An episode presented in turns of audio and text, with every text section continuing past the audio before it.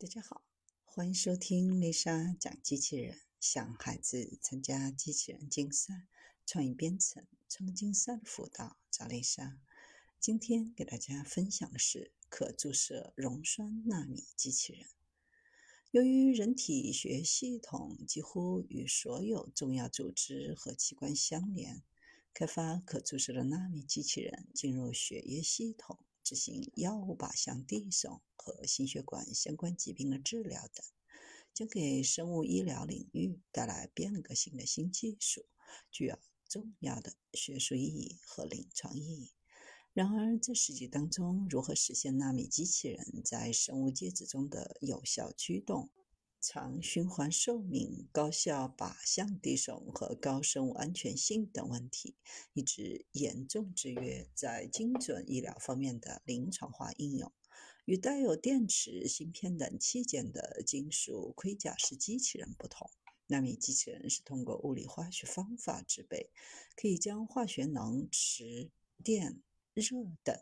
其他形式的能量转化为自身的动能。尺寸在纳米级的微小颗粒，可注射的溶栓纳米机器人就是将纳米机器人静脉注射至体内执行溶栓任务。血管被视为纳米机器人在体内的高速公路，通过靶向操控，将机器人快速定向导航到病灶部位，以最少入侵时的方式高效清除血栓，病人基本上感受不到痛苦，并降低手术风险。团队研制出的可注射溶栓纳米机器人为磁去载药类型，在没有外磁场作用时，能以单颗粒形式高度分散在血液当中；在交变磁场作用下，可组装成可拆解的纳米机器人集群，进行心血管疾病血栓安全靶向的治疗。该研究成果已在大数血栓模型当中实现快速靶向溶栓，没有产生明显的器官损伤和炎症反应。随着纳米制造技术的不断提高，微纳机器人获得了快速的发展。此区集群的驱动力大、操纵性强，在快速溶栓方面显示出巨大潜力。但在工作时，由于组成单元粒子个体间的排斥力弱，极易在血管当中发生严重的聚集和生物粘附等现象。这一局限使得在临床溶栓应用当中，容易产生脱靶毒性、毛细血管堵塞和外源性刺激带来的二次血栓等重大风险和严重副作用，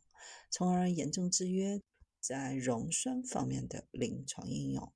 团队通过超顺磁纳米粒子表面修饰类干素分子砂，开发了一种磁驱载药溶栓纳米机器人。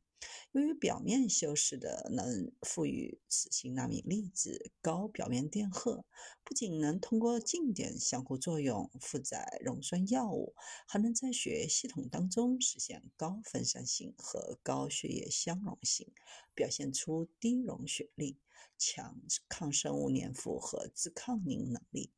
这些磁性纳米粒子还可在交变磁场下可逆组织成可拆解的集群来执行心血管疾病，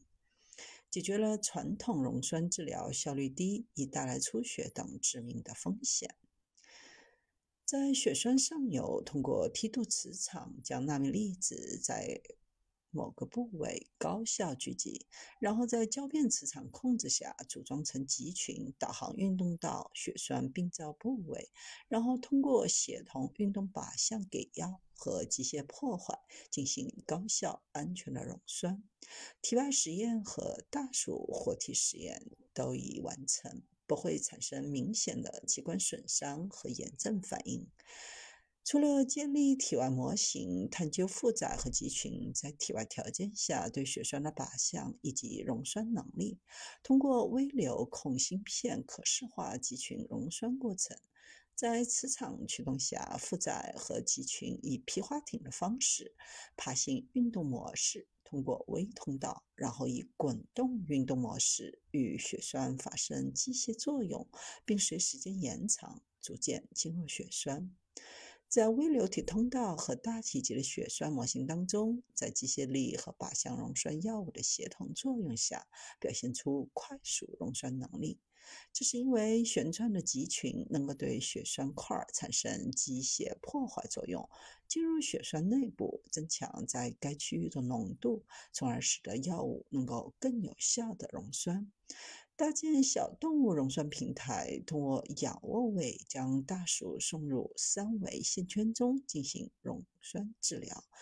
对静脉血栓模型大鼠治疗纳米粒子，用超声成像观察到注射的纳米粒子在磁场作用下实现在血栓前端的高效负极。对照组由于血栓堵塞，血源淤积继续降低骨静脉的血流信号。结果证实，肌群可以实现在体内的高效靶向溶栓，无论是短期两天还是长期的十四天，均未出现明显的器官损伤和炎症病变，说明了纳米粒子在体内执行安全的溶栓任务。